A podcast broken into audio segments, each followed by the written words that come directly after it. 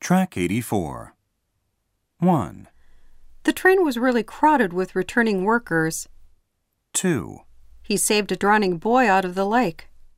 3, Barking dogs hardly ever bite. 4, The giggling schoolgirls got off at the next stop. 5, The departing president said he was proud of his company's achievements. 6, You'd better talk to the complaining workers. 7, The drowning woman tried to grab at the rope, but she couldn't.